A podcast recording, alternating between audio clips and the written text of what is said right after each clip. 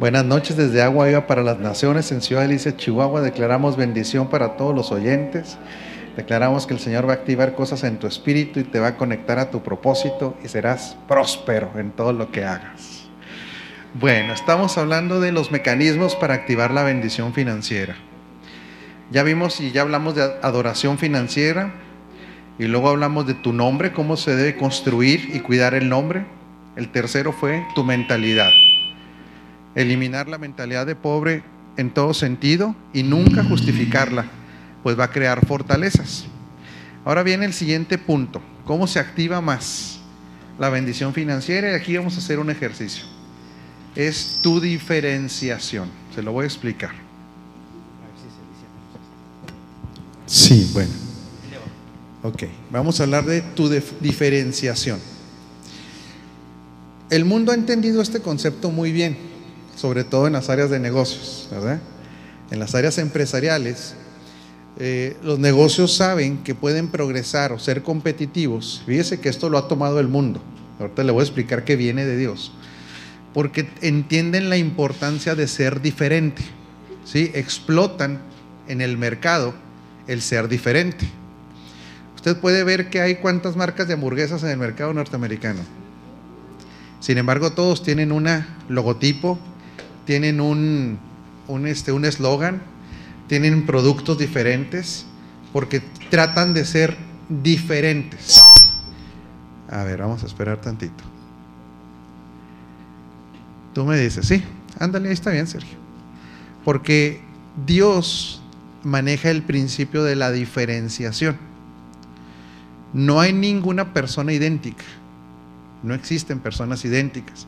Inclusive cuando se habla de gemelos, siempre va a haber alguna pequeña diferencia, porque Dios maneja la diferenciación como una estrategia para cumplimientos de propósitos. Ahora, ¿por qué es tan importante saber nuestras diferencias de todos los demás? Porque esas diferencias que tú tienes, hablando de progreso, son las que a ti te van a marcar positivamente para progresar. Sin embargo, hay, muchos enemigos de tu diferenciación. ¿Sí? Hay muchos enemigos de tu diferenciación, de lo que te hace distinto, y eso lo venimos arrastrando desde la casa. ¿Por qué es tan importante la identidad? Porque la identidad en Cristo nos coloca y nos posiciona en cómo nos ve Dios.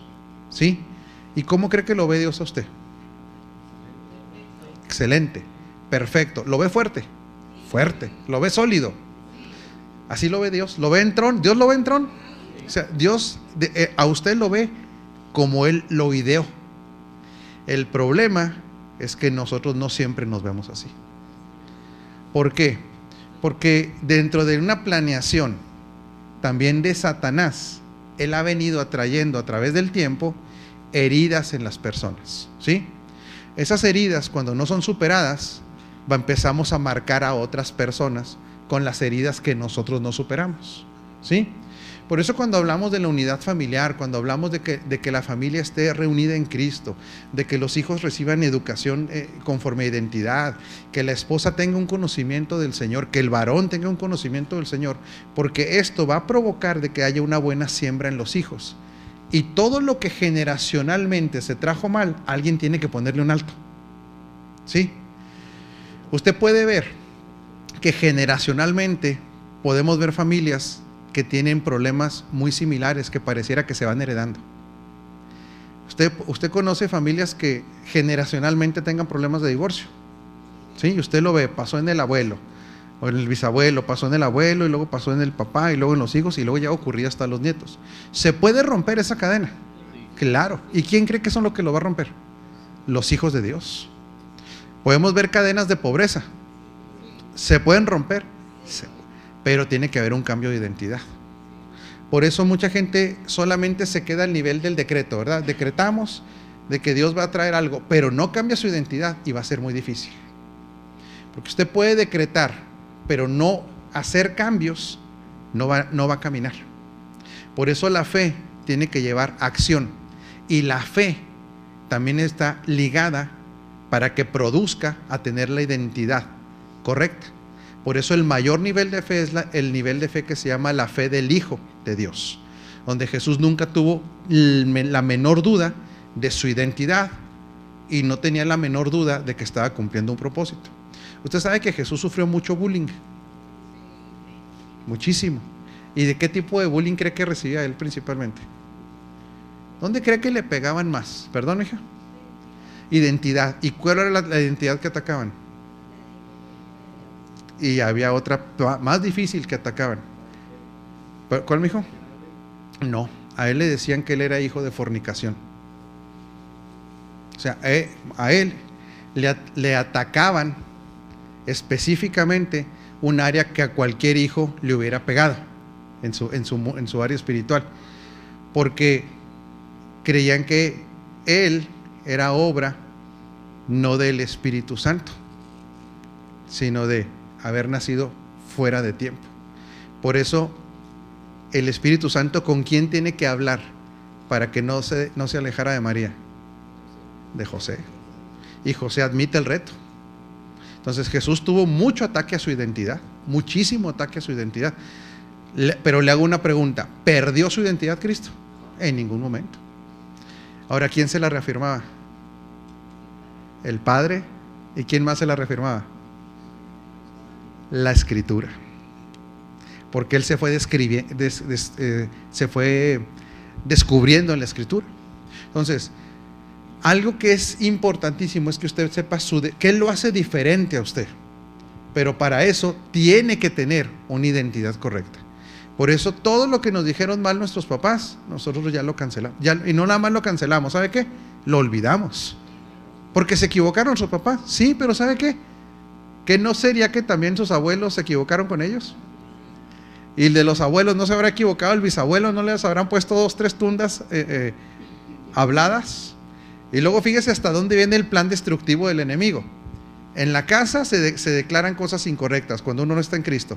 Y luego va a la escuela y generalmente la gente no lo va a exaltar en la escuela. Generalmente siempre que buscan los niños el defecto.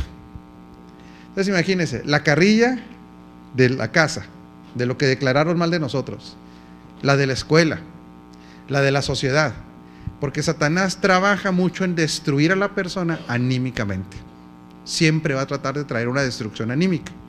Ahora, ahora usted está en Cristo, recibe una palabra correcta, una palabra de identidad, de gracia, de justicia, de reino, ¿qué tendrá que ser transformado? Nuestra identidad. Ahora el detalle, ¿usted ya, ¿usted ya se la creyó? A ver, vamos a ver si es cierto. Escriba cinco cosas que lo hacen diferente a usted en el área productiva. Vamos a ver qué tanto se la cree. Sí, usted, usted, usted como alguien productivo, Ponga ahí. Yo soy, yo soy distinto en qué. Que usted tiene que saber sus fortalezas personales. Usted se lo voy a explicar. Y usted dice, no, es que otros también lo tienen, que tiene? Pero usted tiene que estar consciente para qué es bueno. Si no se le vienen tres, cuatro características, usted todavía no ha cambiado su identidad. Se ha seguido creyendo lo que le confesaron malo. Piénsele, pero anótele. ¿Para qué es bueno usted?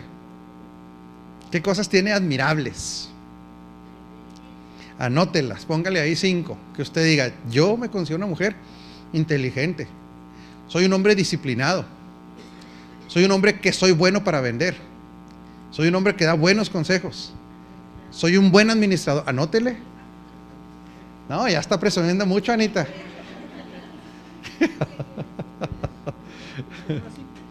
Eso, dice Irra que si nada más cinco. Obediente, disciplinado, íntegro. Ya se llevaron a Anita, ya se, enojó el doctor. es obediente. bueno, ¿a quién pasamos? A ver, ¿quién quiere, quién quiere comentarnos qué cosas buenas ven él? Esto no es presunción. Es que mire, hay que entender esto. Las cosas del cristianismo tienen que bajar a un punto práctico, donde usted diga, yo soy fuerte en esto. A ver quién se anima a decir qué cosas buenas tiene.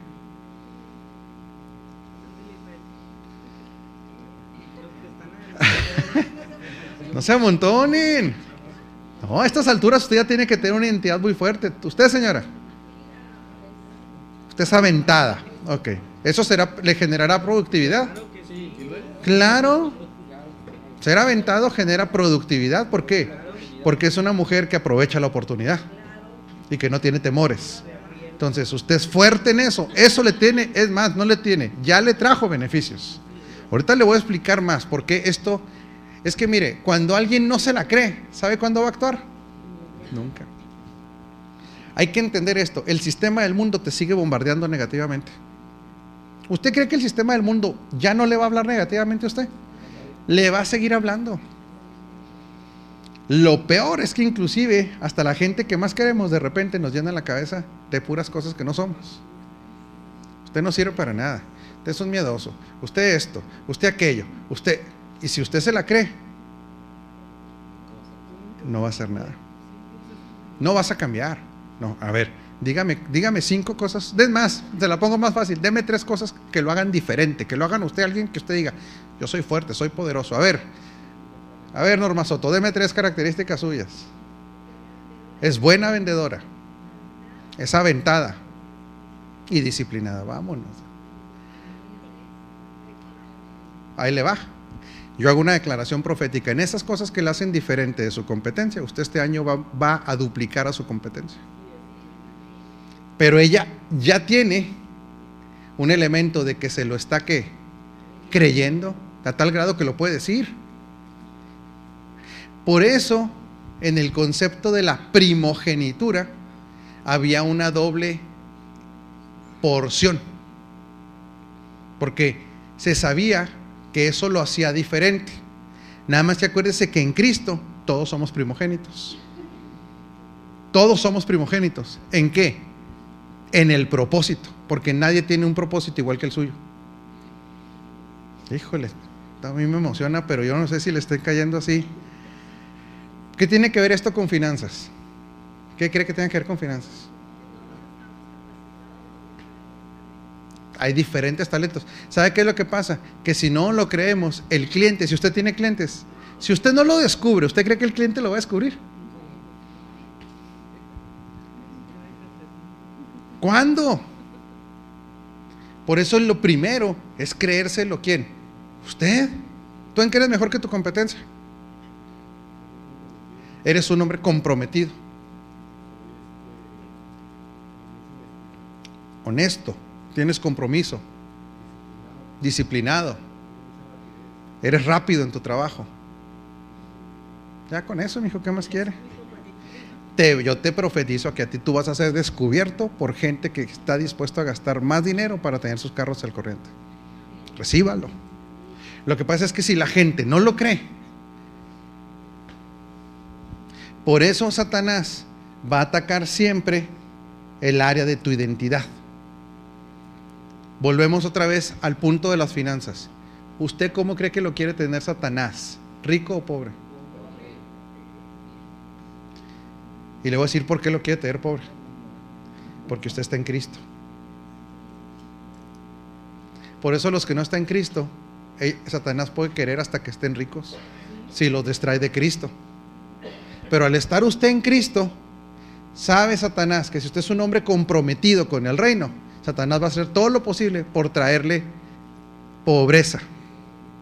Porque usted, quiero que se lo meta esto en la cabeza, usted es más efectivo en el reino con finanzas que sin finanzas.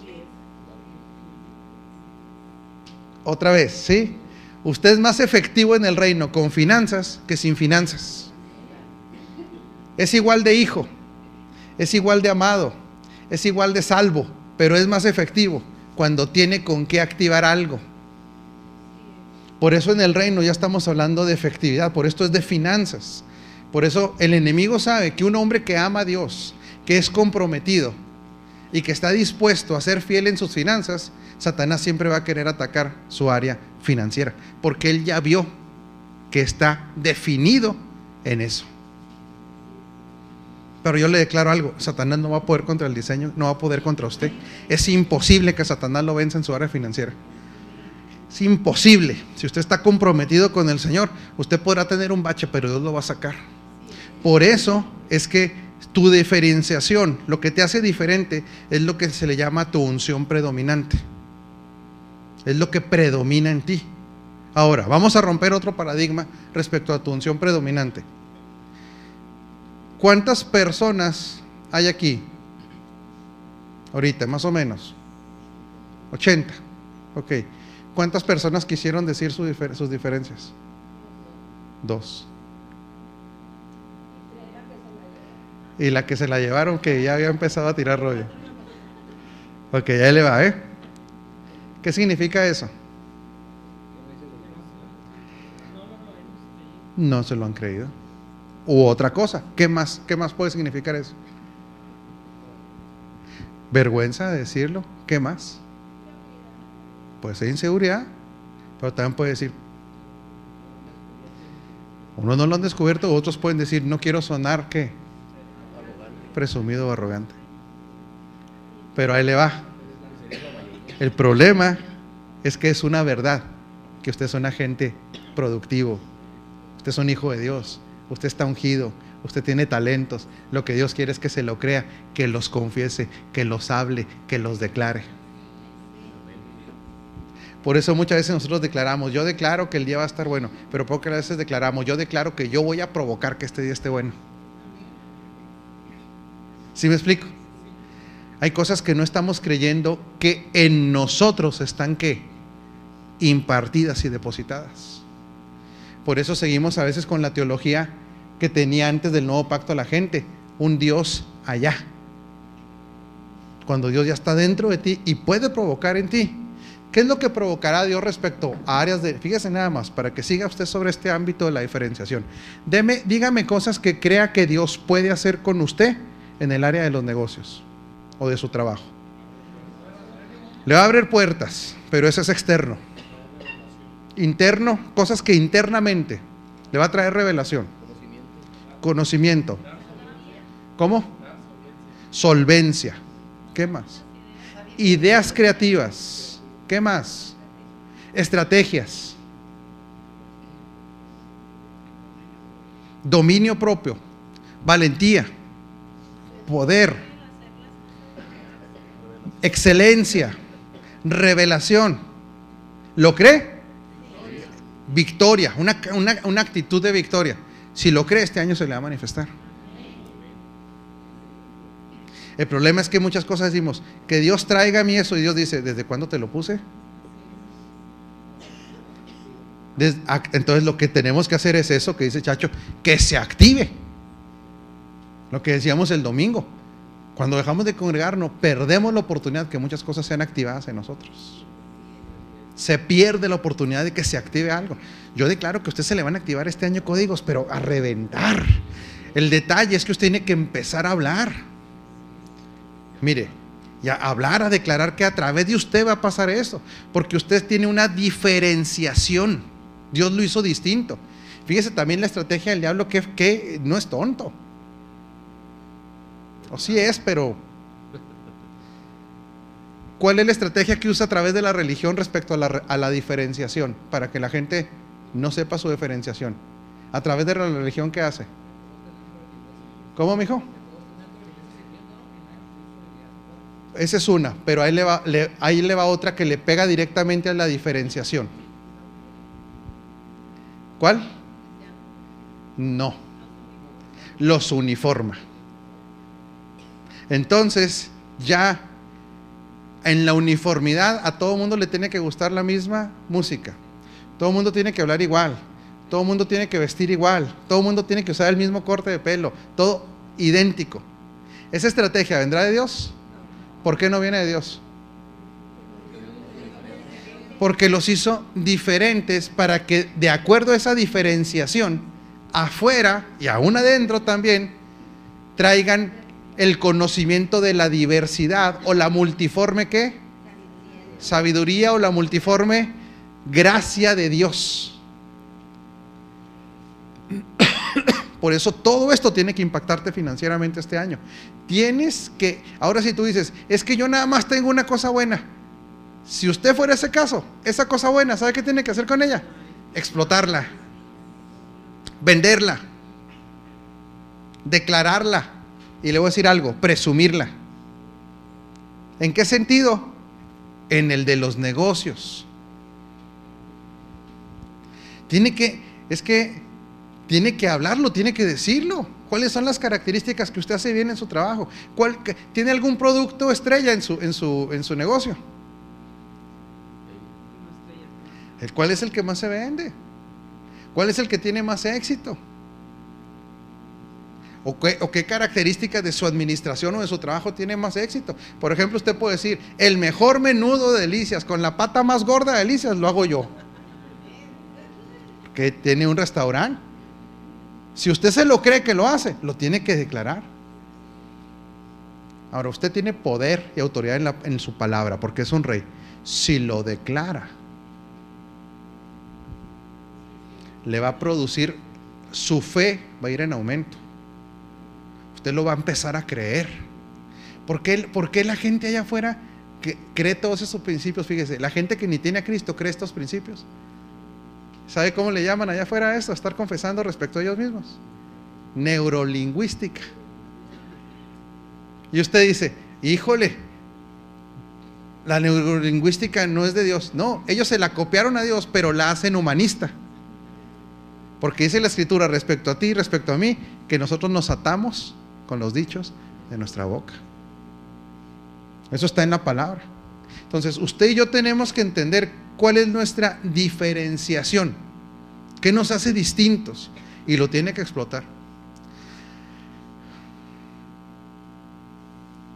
Yo siento fuerte el espíritu que este año muchos de ustedes van a empezar nuevos negocios o se van a diversificar. Se van a diversificar en su negocio, les va a llegar, puede que llegue otro producto, puede haber cosas que ustedes digan, no lo venden aquí, a mí me lo están ofreciendo. Algo bueno te va a pasar, pero tienes que entender que la diferenciación la tienes que hablar, la tienes que establecer, la tienes que decir. Se le llama la unción predominante y tiene que ver con la primogenitura. Ese es otro mecanismo. Siguiente mecanismo, tu creatividad. ¿Sabe que el primer verbo que se habla de Dios, ¿cuál fue?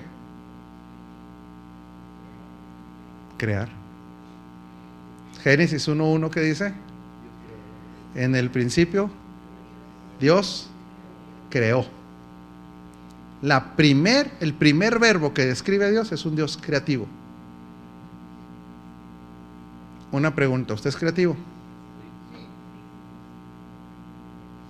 Anote que ha creado. Ándele, empiezan ya los problemas. No, ahí va, no es que lo tenemos que sacar. A ver, es que usted puede decir, es que yo no, yo no he inventado, no, espéreme, si usted cree un método de limpieza en su casa, eso es creatividad.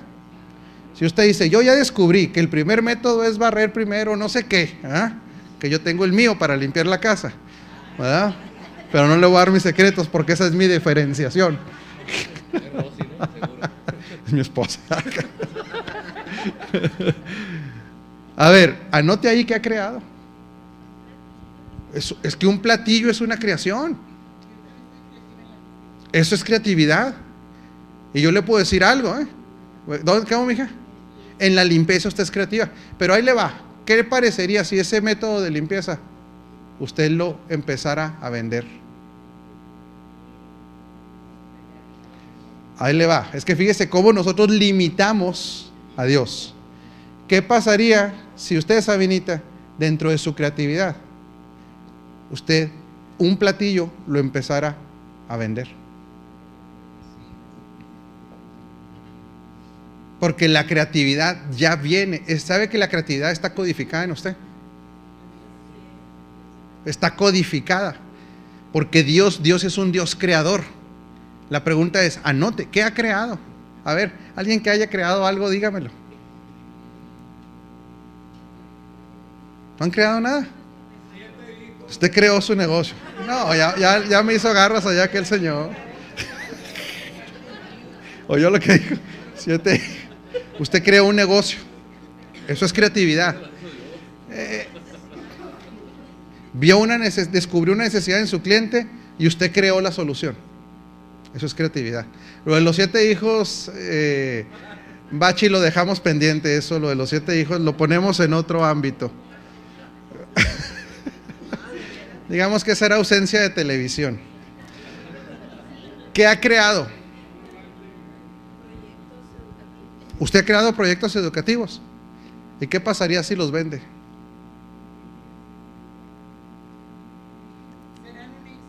Serán un éxito porque están ungidos por el Señor, porque hay una creatividad.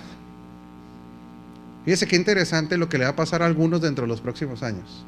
Algunos de ustedes que están siendo empleados nada más los están entrenando para que después usted sea creativo y usted va a tener propios negocios y propias empresas y va a tener propios productos. Y le están pagando todavía por aprender. No importa, porque la fe no se basa en la edad. Usted puede, si es creativo, usted a los fíjese nada más, ¿eh? para que vea, para que vea hasta dónde los hijos de Dios tienen que romper sus paradigmas. ¿A qué edad cree que tuvo éxito el de los, el de Kentucky Fried Chicken? Ya estaba muy madurito y si no me equivoco, él trató de vender su fórmula en cientos de lugares y no se los compraron. No la querían. Y él arranca su negocio siendo una persona de la tercera edad. Es que yo vuelvo a lo mismo. Usted es creativo por naturaleza. Lo reto para que el próximo martes, fíjese, ¿quiere retar al Espíritu Santo? Ahí le va, ¿eh? Tarea para la próxima semana. Usted va a traer una creación suya. Y los estoy viendo, yo sé que para que no digan que, que no, yo no vine el mar, no, ya lo estoy viendo, tengo memoria fotográfica.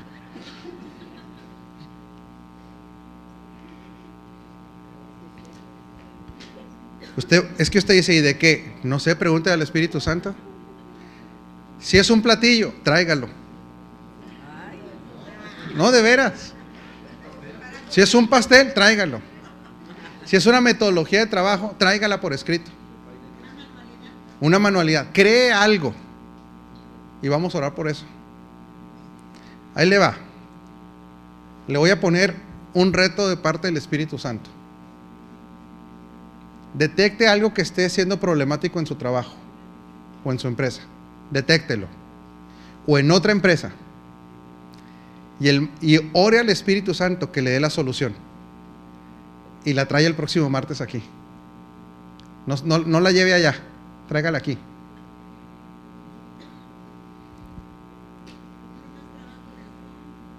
Ahí hay cosas que solucionar. Hay cosas que solucionar en su, en su, en ahí en su, en, su casa o, en, en la colonia donde usted vive. Los hijos de Dios están diseñados para solucionar problemas. Eso está codificado en su genética. ¿Quién toma el reto de traer la próxima semana una creación? ¿Quién lo toma? Tómelo, tómelo. Tráigala. Tráigala y tráigala o por escrito o tráigala en un modelo. Va a darse cuenta que de aquí al martes Dios le va a revelar hasta detalles. Tráigala escrita y, y, vamos a orar por eso. Fíjese, el reto es el siguiente: lo que Dios le genere de creatividad, tráigalo y vamos a orar por él. No sabe si eso puede ser su próximo negocio. Toma el reto. Creatividad. Ok. ¿Qué más mecanismo activa la bendición financiera? La excelencia. Que decía Carmelita ahorita. A ver. ¿Qué es lo contrario a la excelencia? La mediocridad. Por eso dice la escritura, añadida a vuestra fe, virtud. La palabra virtud ahí es excelencia. Ahora, mucha gente dice, es que para llegar a la excelencia me falta mucho. No, para llegar a la excelencia le falta el primer paso. A ver, ¿cómo define usted una casa? Vamos a hablar de una casa de excelencia. No estoy hablando de, su de riqueza. Que cuando alguien entre a su casa se sienta que hay excelencia. Limpieza, ordenado, acogedor, limpia, ordenada y acogedora. Ok. Si no la tiene así ahorita y usted dice, más o menos cuánto me llevará a hacer eso. Usted puede decir, me lleva una semana. Pero ¿cuánto le falta para empezar? Un segundo. Nada más. Nada más.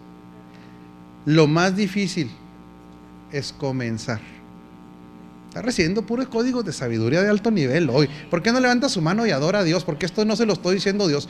Yo, yo se lo está diciendo, Dios le está trayendo a usted algo hoy para que empiece con algo, porque este año va a ser diferente. Entonces son puros códigos de sabiduría divina lo que está viniendo, pero adore a Dios, dele gracias a Dios. Este año va a ser glorioso. Este sabe que el 2014 es un año bisagra para muchos de ustedes. ¿Saben cuáles son los años bisagra? Que son los años que termina un proceso para iniciar otro más glorioso. O sea, a algunos de ustedes en el 2014 Dios le va a traer cosas para que arranquen a otro nivel. Créalo, porque yo siento en mi espíritu que este año va a ser clave para la vida de muchos de ustedes, clave de veras. Por eso la excelencia no, no lo tiene que ver hasta que llegue, se da el primer paso. La excelencia, el enemigo de la excelencia, se le llama el primer paso. ¿Qué pasa cuando, cuando usted da el primer paso cuando va a una ciudad? Cuando va, a otro lugar. Mire, ahí le va. Los que hacemos ejercicio en la mañana, el problema no está en hacer ejercicio. El problema es hacerle así al despertador y reprender a sabanas. Hacerle a sabanas así. Eso es lo más difícil de hacer el ejercicio en la mañana. No es la pesa, no es la raqueta, es mover la cobija. Después de que usted mueve la cobija, ya sabe que tiene que hacer otra cosa porque ya le dio frío. Muévase. Y si ya se levantó porque le dio frío, va a tener que ponerse la pantalonera. Y a chaleco, ya está ahí, ya que le queda. Salir. Ya estando en el gimnasio, no se va a quedar así mínimo va a agarrar una pesa. El camino a la excelencia no está en el final. El reto a la excelencia está en el, en el inicio. Rompa la inercia.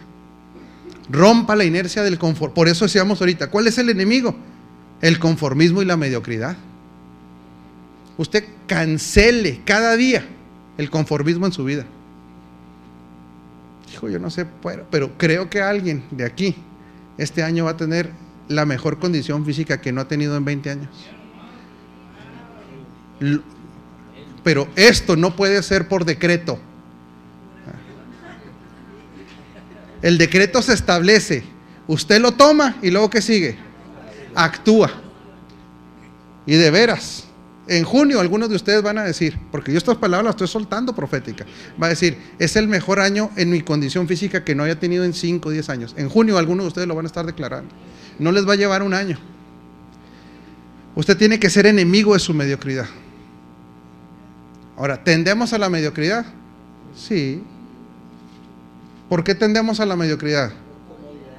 Por comodidad. Véngase a predicar usted, señor Israel, me está quitando toda la predicación. Eso, mi hijo. Por comodidad. Ok, siguiente, porque ahí vamos ya terminando. Ya, ya nomás quiero máximo dos clases más para volver al nuevo pacto. Mecanismo para activar la bendición financiera. Y este es el que más le va a gustar. ¿Está listo para recibirlo? Diezmar. ya está dominado.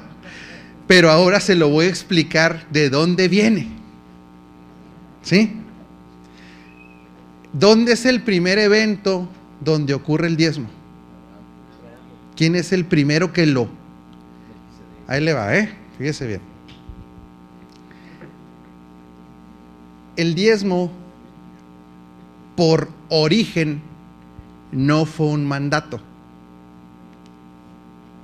¿Qué fue? No. No. ¿Qué fue? Fue, se generó por honra, pero fue algo más. Esto es, esto es clave, ¿no? Revelación. El origen del diezmo fue una revelación. No fue un mandato. La gente dice, no, ¿cómo no? Fueron las órdenes que dio Moisés. No, es que no se le reveló a Moisés. Por eso mucha gente dice, no, es que el diezmo era de la ley, ya no diezme. No, es que el diezmo fue de la fe. Fíjese bien, qué interesante. Es una revelación al Padre de la ley. ¿Al Padre de quién? De la fe. Esto es clave para que usted y yo lo entendamos. Esto no se le reveló al Padre de la ley, si le pudiéramos decir Padre de la ley, a Moisés, para que lo pusiera como un requisito legalista, sino que a Abraham sale a pelear para rescatar a, las mujeres y a los niños que habían perdido en la batalla, que, que habían sido raptadas por cinco reyes. Fíjese qué interesante. Cinco reyes que tenían poderío militar. Y Abraham sale a la guerra sin ejército. Sale con puros criados. ¿A qué se dedicarían los criados? Cultivo, ganadería. Era, lo que hacían ellos. A ver, haga, usted una situación acá, intelectual 100%. ¿Podría pegarle a cinco ejércitos entrenados con granjeros? Y aparte para allá iba. No eran cinco mil o diez mil granjeros, que como quiera pedradas, a ver, eran solamente 318 elementos sin entrenamiento. Mario, ¿sería factible? No, así me gusta con esa decisión, Mario. Esa es tu diferenciación, tu definición, mijo. Ahí le va. Usted lo puede leer en Génesis. Ahorita me consigue la cita, Sergio. ¿Sí? Él sale, se pelea contra los cinco a los cinco les pone una tunda y después él no nada más recupera a los familia, él regresa con algo, regresa con un botín, o sea, regresó con finanzas. Y cuando regresa con el botín de la guerra, resulta que se le aparece un personaje llamado Melquisedec. Carmelita. Sí. Dígamelo, Carmelita.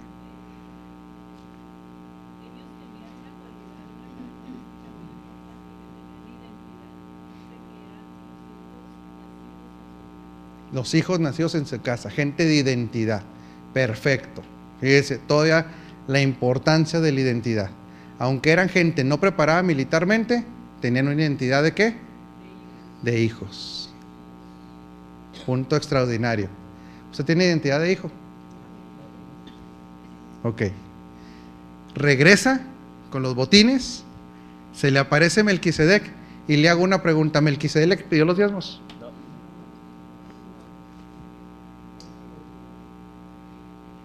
Ahora, ¿por qué fue revelación?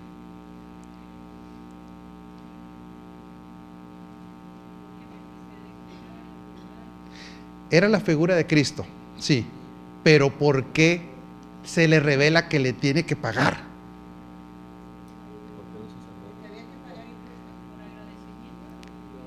No. Porque Abraham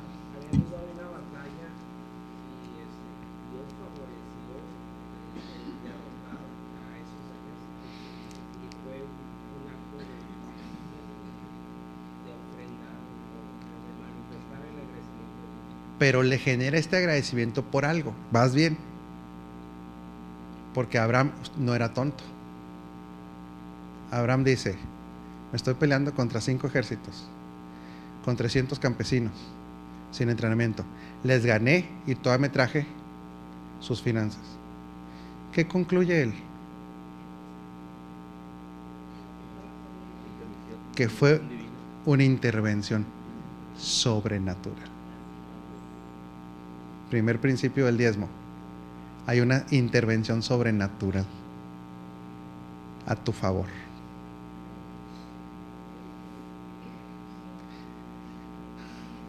¿Le pidió Melquisedec los diezmos? Dice ahí. A ver, léele, Sergio.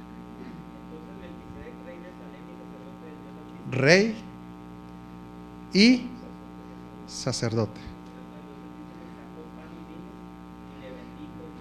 Tiempo. ¿Dónde más se repite la escena de sacar pan y vino? En la última cena. ¿Qué se, qué se estaba simbolizando con el partir el pan y dar el vino en la última cena? ¿De qué estaba hablando? Del nuevo pacto. Y en el nuevo pacto nos hemos convertido en qué? En reyes y sacerdotes. Es la, por eso usted, esto es glorioso, esto es glorioso. Usted, usted al ser sacerdote, usted no está bajo la orden de Aarón, está bajo la orden de Melquisedec, que era el que anunciaba el nuevo pacto. Pero agárrese. Melquisedec, rey, usted es rey y sacerdote. ¿Sí? Usted tiene esas dos funciones. Y como rey, usted va, hijo, usted va a tener los botines de las batallas de su fe y de su actividad. Nada más que después viene la revelación. ¿Quiere botines? ¿Qué le toca hacer?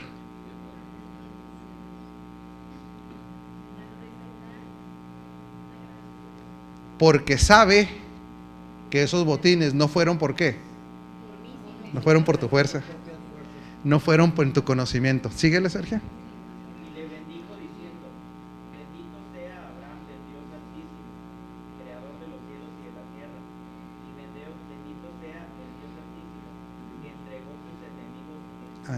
está. y le dio a Abraham los ¿Se los pidió? Nomás le reveló quién lo llevó a una cosecha natural o sobrenatural.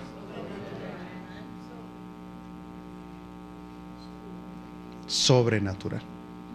Los diezmos te llevan a algo que se llama economía sobrenatural.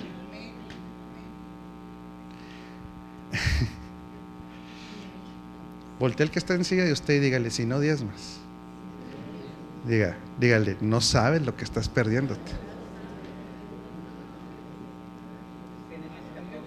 Génesis 14, para que usted lo estudie. Yo le voy a hablar desde mi experiencia. A mí se me reveló el diezmo a los 12 años. Cuando yo tenía 12 años. El doctor Ugarte era muy magnánimo, era muy, muy pichador. No te creas, eras medio piedra en ese tiempo, jefe. Pero ya no, ya lo curó el Señor. No, no se crea. Lo que pasa es que en la secundaria ya ve que se hace uno payaso. Sí, ya empieza uno que le empiezan a llamar la atención las muchachitas y ya, ya quiere traer cartera aunque esté flaca completamente. ¿verdad? Y luego más en mis tiempos que eran carteras de nylon, no sé si se acuerdan de aquellas carteras que se cerraban con un velcro y hacían más ruido que dinero, hacían un ruidote, crash, y luego sacaba usted uno, una moneda de dos pesos. Y, y- y cuando nos congregábamos eh, con el pastor Horacio, yo recuerdo que él habló de los diezmos. Y, y yo eso lo agarré. Y mi papá me daba en ese tiempo mil pesos. No eran como los mil de ahorita, mija, no vas a pedirle a Chacho ahorita. Por semana. Entonces yo iba al estanquillo de las leyes de reforma, donde vendían papas con chile.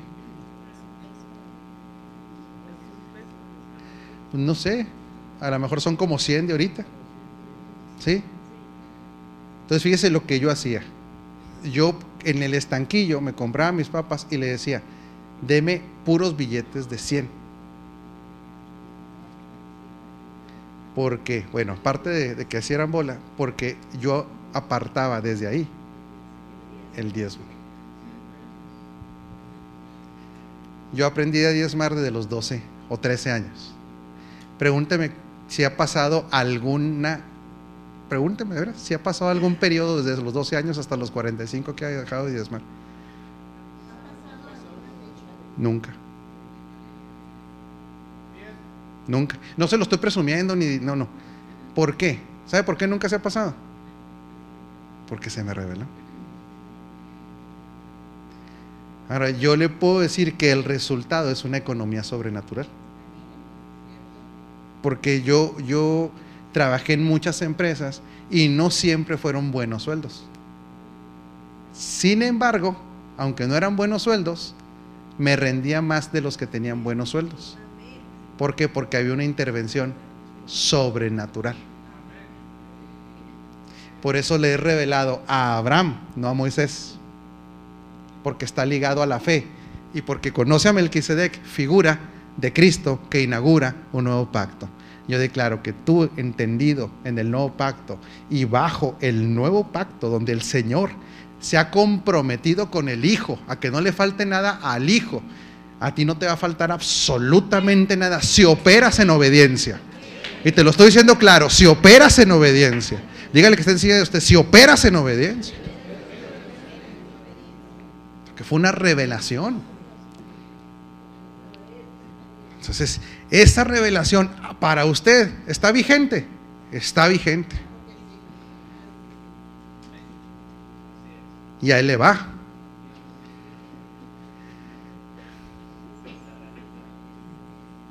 Si se mantuvo en la ley y luego Cristo no lo anula, el 10%, en el nuevo pacto no es regla el 10.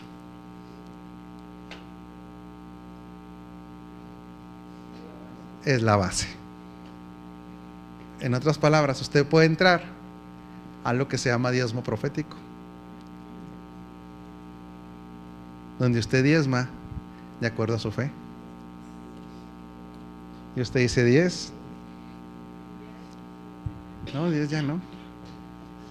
Ahora usted me dice, ¿no está haciendo obligatorio eso? No, porque yo no sé quién diezma aquí, quién no. Aquí nosotros no, no llevamos un control de nombres. Si usted pone su nombre, qué bueno. Si no lo pone, también. Porque quién sabe si diezma o no diezma. Dios. Así de fácil. Por eso aquí se ama al que diezma como al que no diezma. Igual, porque no. Pero usted puede ir a otra escala de acuerdo a su fe. Y terminamos con esto. La siembra es lo que mecanismo que activa la, bendición financiera. En la siembra ya no es el diezmo, es la ofrenda. Porque para Dios el diezmo, ¿sabe qué es? ¿Qué, ¿Cómo cree que ve Dios la, la parte del diezmo? Hombre, ustedes ya está muy buen predicador. Ya lo dijo el señor Irra, como dijo el hermano Irra. Es que ese le pertenece a él. O sea, cuando Dios lo revela ya esto y luego queda confirmado, él cuando ve el 10% suyo mínimo dice, ese no es tuyo, ese es mío. Por eso un principio de administración de diezmos es que nadie tiene derecho a administrar los diezmos en lo personal. Porque a usted no se lo dieron para administrarlo. ¿Se lo dieron para qué? Para darlo. Por eso mucha gente dice, no, es que hay muchos pobres, yo del mi diezmo le voy a los pobres. ¿Desde cuándo usted permitirá que otra persona viniera a administrar sus finanzas? A ver, se lo voy a poner de este pelo. Llega usted con su cheque a la casa. Ya cambió su quincena de, de 60 mil pesos su quincena. Ay, güera, te brillaban los ojos. Pues créalo, créalo, algún día será, ¿verdad? Y luego imagínate que llegas tú y le das ahí a tu, a tu mamá sus 60 mil pesos de la quincena. Y luego llego yo y le digo, ay, mira qué suave, préstamelos. A ver, vas a hacer esto, esto, esto y esto, vas a comprar esto. ¿Tú qué me dirías a mí? Y tendrías derecho a decírmelo. Por supuesto, tú dirías, tú no puedes administrar lo que me pertenece. Levante su mano porque esto le va a caer. Las exhortaciones así son. Usted no es quien para administrar lo que le pertenece a Dios. Ay, no, pero que van a comprar, eh, que van a comprar. Por eso usted tiene que confiar, si está en una congregación, en la integridad de sus líderes. Porque sus líderes, ¿sabe qué van a hacer? Vamos a dar cuenta de lo que entró. De lo que salió y de lo que entró. Pero ¿qué pasa? ¿Usted, queda, ¿Usted cómo queda ante el Señor cuando lo dio? Por eso el diezmo no es semilla. Abusado con eso. El diezmo no es semilla. El diezmo es. Ah, eso ya es de él. ¿Por qué? Porque ya es socio suyo en su negocio. Es socio suyo en su casa. ¿Sí? O sea, ya, usted, ya es tu socio ahí. Pero la semilla, ahí es donde usted dice, aparte de lo que es tuyo, ahí va. La semilla es las ofrendas, las ofrendas de pacto y las ofrendas votivas o extraordinarias. ¿Cuáles son esas? La, de la continua es la que usted trae cada domingo. Las ofrendas que sellan, esa nadie se la pide. Es cuando usted está oyendo una palabra que está saliendo de alguien ahí y dice, esta es mía, esta es mía. Y usted va a la plataforma y dice, lo sello. Dice, no, no, no. Yo, eso es como un pacto. Esta yo la pagué. No, son las de sellar. ¿Sí?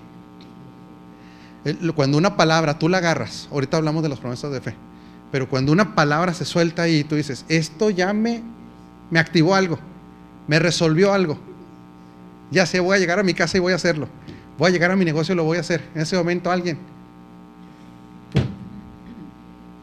no hay cantidad, no hay reglas, ¿sí me explico? Sí, que, sí queda claro que no le estamos pidiendo nada. ¿Sí le queda claro? Estamos enseñando modelos, ¿sí? Y luego hay las ofrendas de reto. ¿Sí? Este, estas ofrendas de pacto, estas ofrendas de sellar, es lo que hizo Gedeón. Cuando viene y le declaran a él lo que le va a ocurrir, y dice, le dice al. ¿Quién era el que le declaró? Era un ángel, creo, no recuerdo exactamente. ¿Verdad? Un ángel de Jehová. ¿Qué le dice? no te, no te vayas, espérame tantito. No te puedes ir. Si me trajiste esto, ¿qué cree que hizo él? ¿Se acuerda que le ofrendó? Le para que le dé hambre, le ofrendó un cabrito. Hace comida, dice, esto me trajo solución. Fuma, ahí está. Pero luego vienen las ofrendas como las que te retan a tu fe. Las que tú dices, no está en mí, ¿Cuál es el principio? Usted puede decir, deme el principio bíblico, sí. El que siembra escasamente, pero el que ciega abunda, el que siembra abundantemente, abundan. Entonces, ¿hay un reto de Dios? Sí. Le hago una pregunta, ¿es obligatorio? No. ¿Tiene que ver con su salvación? ¿Tiene que ver con el perdón de sus pecados? ¿Tiene que ver con el amor de Dios? Nada. ¿Tiene que ver con activación financiera? Exactamente. Cuando alguien dice, es lo que dicen mucha gente que tiene una unción para explicar eso. Hablan de las ofrendas que duelen. Las de pacto son estas las extraordinarias, que generalmente usted le pone un nombre específico. Que generalmente usted dice, esta es de las que duelen. Y específicamente va con una finalidad. Le pone un nombre, lleva un nombre. Terminamos con lo que activa. Próximo martes vamos a decir la estrategia para contenerlo, porque le va a venir muchas finanzas y va a tener que contenerlo. Pactos de fe son esas ofrendas de reto, ¿sí? Y hay buenas noticias, voy saliendo para el canal 18 al noticiero. Los martes vamos a estar en vivo. Todos los martes que se pueda vamos a estar en vivo, ahorita en el canal 18, trayendo una palabra en vivo a la ciudad. Entonces, Delicias, ¿a quién le pertenece? a Cristo. Entonces hoy iniciamos una nueva etapa en la televisión de la ciudad. Ya ahorita a las ocho y media. Ya me voy. Le damos un aplauso al Señor. Ándele pues. Toda la gloria sea nuestro Dios. Ahí nos vemos.